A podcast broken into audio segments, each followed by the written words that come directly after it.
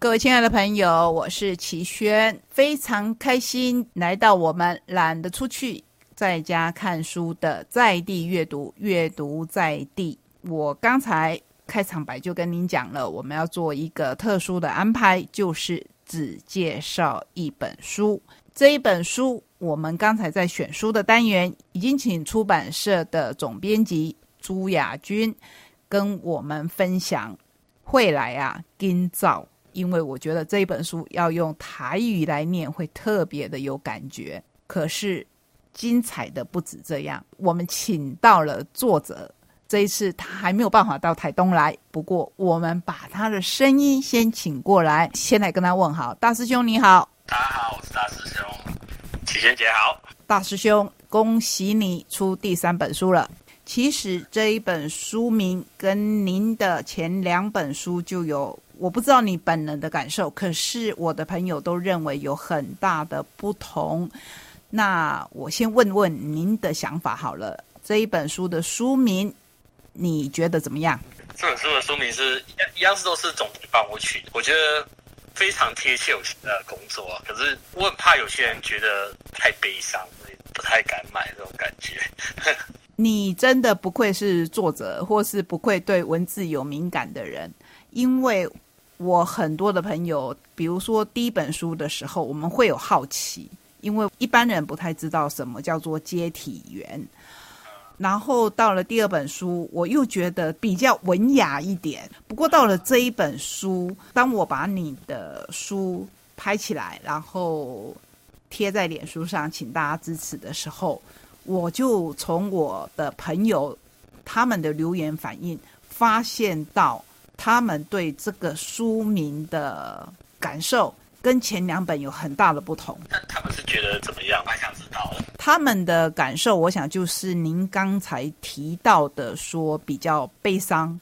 如果曾经经历过，不管是爷爷奶奶或是爸爸妈妈，那个会来啊，给你找，就是这种感觉，所以就会有特别深的印象，然后就会觉得您刚才说的，好像一看到书名就有悲伤感，或是我有一个朋友是说，他一看到书名就觉得非常的沉重，所以当初取这个书名的时候，你有没有表达过这个意见？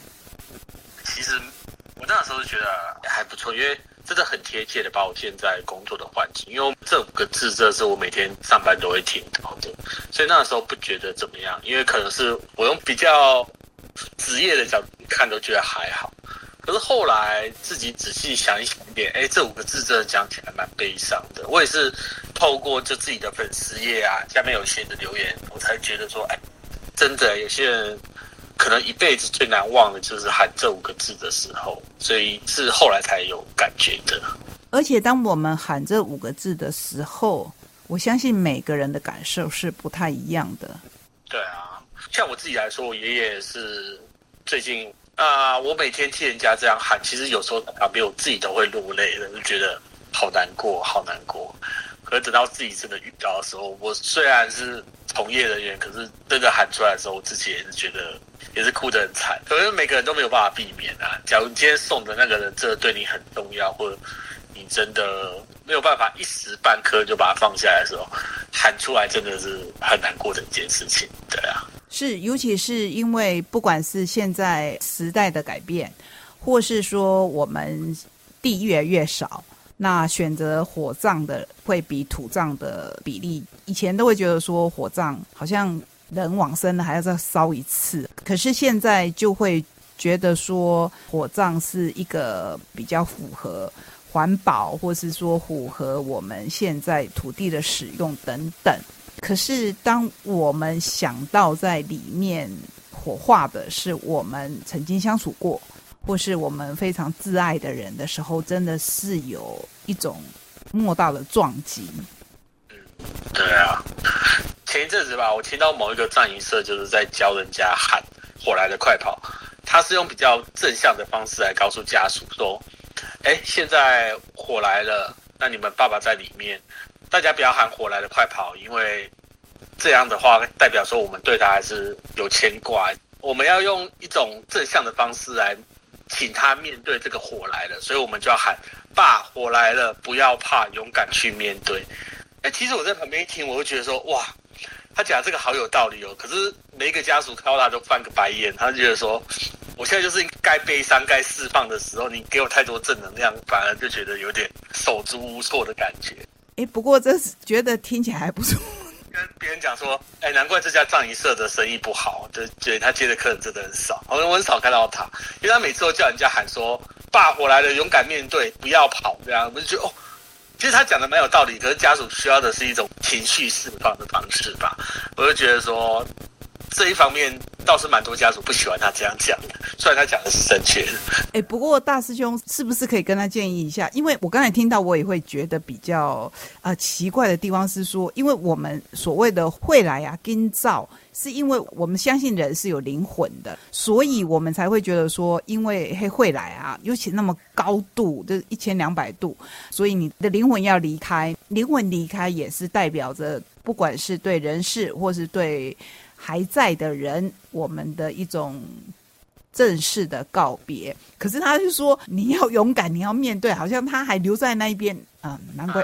对你这样讲是蛮有道理的，对啊，所以难怪生意会不好。你下一次建议他一下哈。好啊，就是说，其实他的想法我也很赞成，可是是不是有一种比较修饰的，就是说可以兼续传统跟新的想法，让人可以不要那么悲伤，不要那么沉重。他应该要问问你看怎么修饰是比较好的。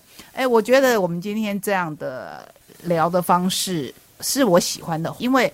从你的第一本书开始，啊，谢谢你让我们开了眼界，因为我们可能过去对殡葬业会有一些比较负面的看法，尤其又是在悲伤的时候，觉得说那殡葬业是不是会趁人之危等等。可是透过您的书以及现在时代的进步，我觉得大家多了解是比较好的。其实这也是我很喜欢在我现在这个工作来写作的目的，因为我觉得。生与死，这是每个人毕生之中一定会面对的几次，就自己亲人或朋友的生与死。就像你说的，可能很多人对殡葬业都有一种不好的印象的确，我还没来殡葬业之前，我对殡葬也是属于那种不好的印象。所以，我现在书写的方式，我是希望把殡葬的。好，我也去讲。其实不好，我也有提到。因为真的有时候丧事真的是运气运气来的，就遇到业者真的是运气运气。可是我主要的目的是要让大家不要害怕，可以透过我现在在这职场上看到的事情来告诉大家，其实殡葬大概就是这样，大概就这个样子，也不要太去害怕面对死亡这些事，去处理这些事情，这迟早会面对。我们用比较。也不能说太轻松，可是我至少不要那么紧绷、那么难过的去面对。这是我现在我在这一行，我不知道还会待多久，可是我很想说，我在这一行的每一天，我都会记录一些我想要记录给大家知道的事情。这个就是正面面对。我我觉得正面面对的是在这一边，没有，请他思考一下，我们也思考一下。等一下我们回来，还要请大师兄来跟我们分享他的新书里面，不管他有提到。或是没有提到的故事，你是不是觉得非常非常的精彩？我要告诉你，身为铁粉的就不用我多讲了，还不是被圈粉的，请您赶快去找他这一本书，而且要把前两本都找齐，好吗？你这样听就知道我也是铁粉。好，我们欢迎大师兄再回到节目当中。Hello，大家好，我是大师兄。大师兄，我想请教的是，在前一段亚军他有提到陪葬品的部分。其实有关陪葬品哦，我们自己身为火葬场人员，有时候是对我们来说是一种还蛮困扰的东西呀。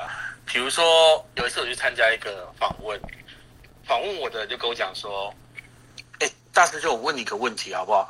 我之前看一个报道说，某一个刑犯啊。”他推进火葬场的时候，上面烟囱冒很大的烟，那代表着什么东西？是不是什么灵异事件啊？或者他罪恶多端，所以烧出来上面烟很大？那我那时候一听，我就第一个反应就跟他讲说：“哎，那环保局有去照相吗？”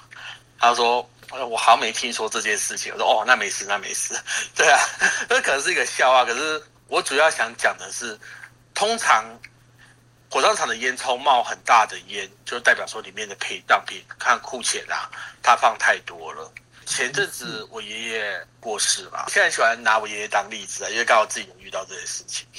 那时候上一次跟我讲说，棺木要选怎样的棺木，他就帮我选了一个很漂亮的大棺木，很厚的，它叫做阿弥陀佛棺，上面有写阿弥陀佛四个字，它做的还蛮漂亮。那个时候我的家人问我说：“哎，这棺木好不好啊？里面要放什么东西啊？”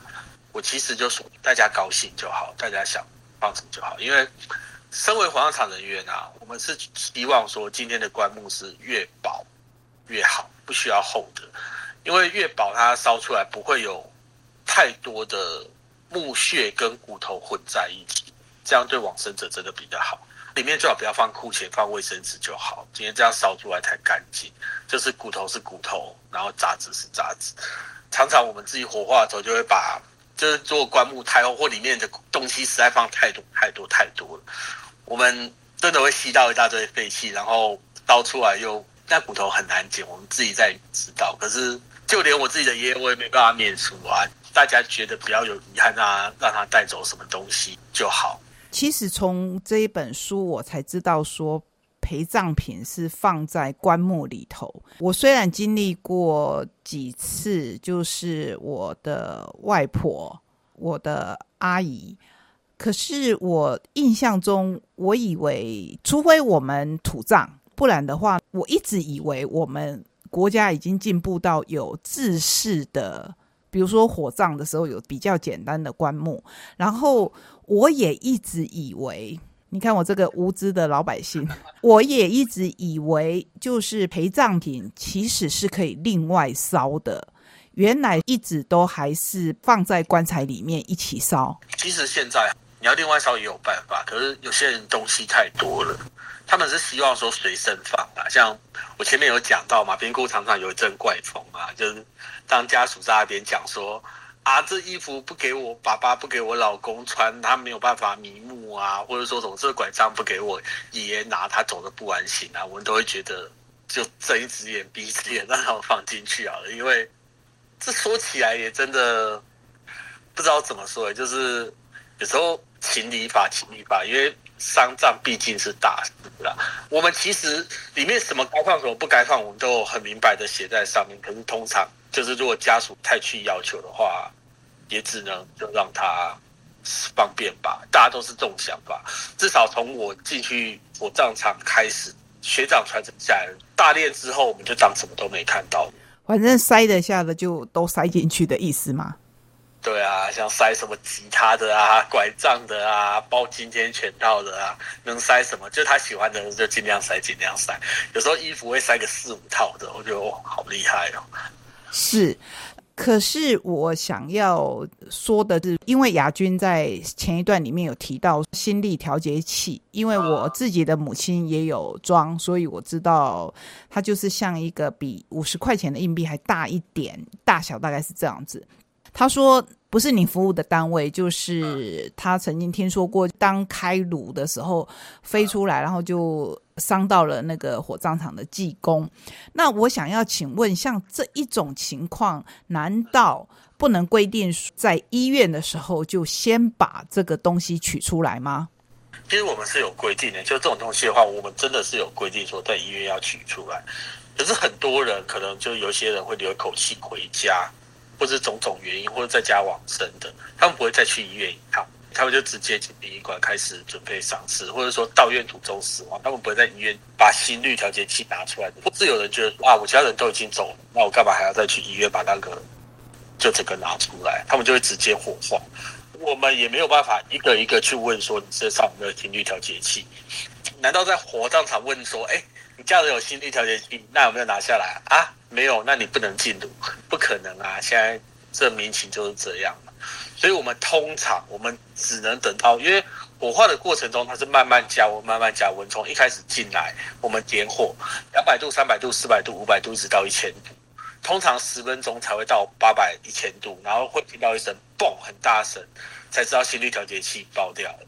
那假如那个时候，就我们有规定说前十分钟不能打开旁边的检视孔看看里面的状况，因为心率调节器爆，如果从检视孔那边爆出来的话，真的会伤到我。我真的有同事也被伤到了，对，那是真的没有办法避免，对啊。所以有时候其实火化这么说有点难过，不过我们真的有时候蛮看运气的，对啊，对。这个是我借今天的节目一定要讲的，因为我觉得是对。其实大师兄，你们算是我们国家的公务人员，所以我觉得应该要保护，因为是执行公务，执行公务的时候是应该要保护公务人员的。所以我们也在这一边，因为之前我也不知道。那我希望借由我们今天的节目，可能大家觉得说我为什么会特别提到这个，就是我听了亚军提了以后。因为现在人越来越长寿，所以就希望说大家多为别人着想。如果真的会有造成危险的事情的陪葬品，请要多多注意自己其他的习俗。我想各地就不一样，这个可能就是到时候，就像大师兄说的，现在希望大家对生死都豁达一点，可以问得更详细一点，也保护别人，然后也让自己。在送行的时候，不要有太多的遗憾。大师兄，你对这本书，我知道其实它刚上市，可是它已经卖的不错，对不对？哎，对对，目前还不错，真的谢谢大家。而且我以我一个。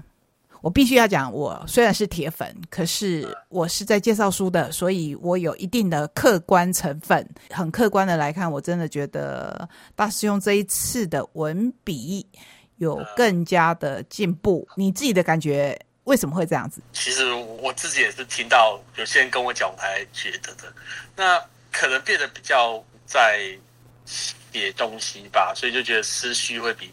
之前思路啊会比之前更清晰一点，因为我第一本书真的是我很久没有写文章了。那第一本书真的是我写了一两个月就写出来，所以我那时候真的不知道什么叫文笔，什么叫整理。这本书其实我算写的蛮久的，我大概花了快一年吧，就每天偶尔会把自己想表达的东西、遇到的故事，可能回家之后再整理、再整理，所以。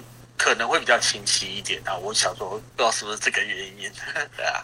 可是不管如何，身为一个读者，有些书我们看了很喜欢，那我们就直接说我们是书迷，我们是粉丝。那可能作者听得很开心，会感谢我们。可是。像内容这么特殊，而且可以一本又一本写的，反而是我觉得身为读者的我们要谢谢大师兄，因为在这样的书里面，我们看到的是以知识来讲含金量非常高的书。谢谢大师兄。